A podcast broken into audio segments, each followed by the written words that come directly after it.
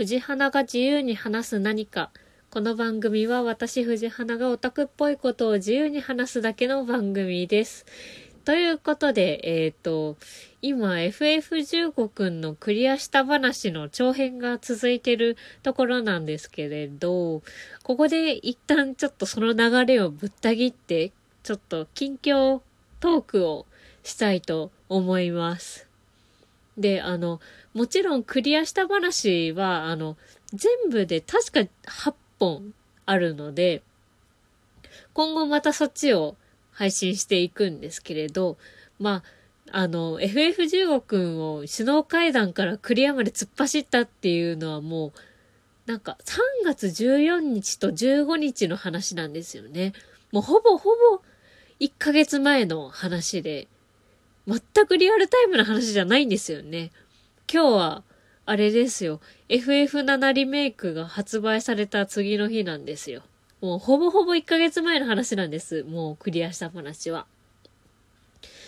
で、なんだろう。あの、取りためて週1ぐらいの配信にしようかななんてことを思ってやってたらこんなことになっちゃいましたので、一回その流れを止めて近況トークをしたいと思います。というわけで、あの、報告というか、なんだろう。あの、クリアしてから今日までで、FF15 くん何してたのっていうのをちょっと、箇条書きみたいな感じでポンポンポンって言っていくと、えっと、残りのサブクエとモブハンをとにかくやってましたね。なんだろうな。あの、サブクエで大きいのといえば、ルシスに眠る脅威？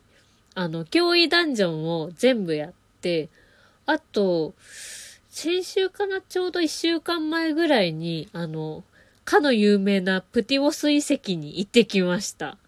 もう、あ、あの、本当に、本当にしんどかったんですけど、あの、まあ、とりあえず、今後、またその、プティオス遺跡について話す機会を作ろうと思います。で、あとは、あの、シジラの悪魔を釣りましたね。これ、シジラの悪魔って、あの、グラディオの別行動クエストの、あの、ベスペルコの主よりも簡単だったなってちょっと思ってますね。あ、でも、主釣った時って確か、ノクトのスキルのレベルがまだ4だったとか、そりゃ大変だったな。うん、そりゃ大変だ。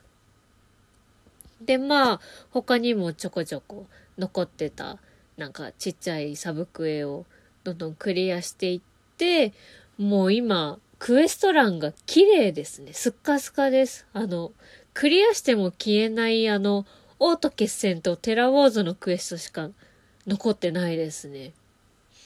で、今、あの、まだマグロを釣ってないので、そろそろ、あの、マグロを釣る冒険に行こうかなとか、それとももう強入始めてもいいかなとか思ってる頃ですね。で、あとは、あの、ポケットエディションをちびちびやってます。PS4 で。そう。あの、ポケットエディションを PS4 でやることにちょっと矛盾とか感じてるんですけど、でも、あれですね。やっぱり、ポケエディならではの可愛さとか、はやっぱ、なんだろうな。どうせなら大画面で見たいなとか思っちゃって。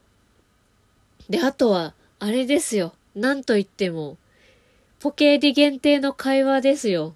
それを回収するために買ったようなもんです。あれは。で、まあ FF15 くんは、こんなもんかなって感じです。あの、とりあえず報告するとしては。で、あとはあの、私の超個人的な報告なんですけど、あの、4月の4日ぐらいから、一人暮らしを始めまして、で、あの、今までずっと実家暮らししてたんですけれど、あの、んでも言って、あの、実家からはそんな離れてないところに今住んでるんですけど、で、いつでも帰ってきていいって親には言われてて、まあ、だいぶ私の荷物もだいぶ向こうに残してきてるんですけれど。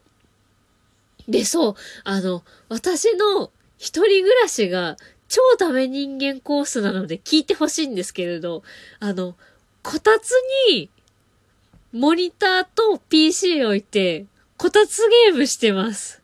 もう、最高ですよ、これ。もうゲームやってて、眠くなったらもうそのまま寝れるんですよ。もうこれ本当に、あの、腰とか痛めないように気をつけたりはやっぱりしなきゃいけないんですけれど、なんだろう。最高だなって思ってて、っていう個人的な話でした。以上です。とりあえず。とりあえず、はい。報告したいことといえば、それぐらいですね。とりあえず。ということで、今回はここまでとなります。また次回よろしくお願いいたします。ありがとうございました。イェーイイェイイェイ久しぶりに喋った。待って、音小さすぎん？イェーイ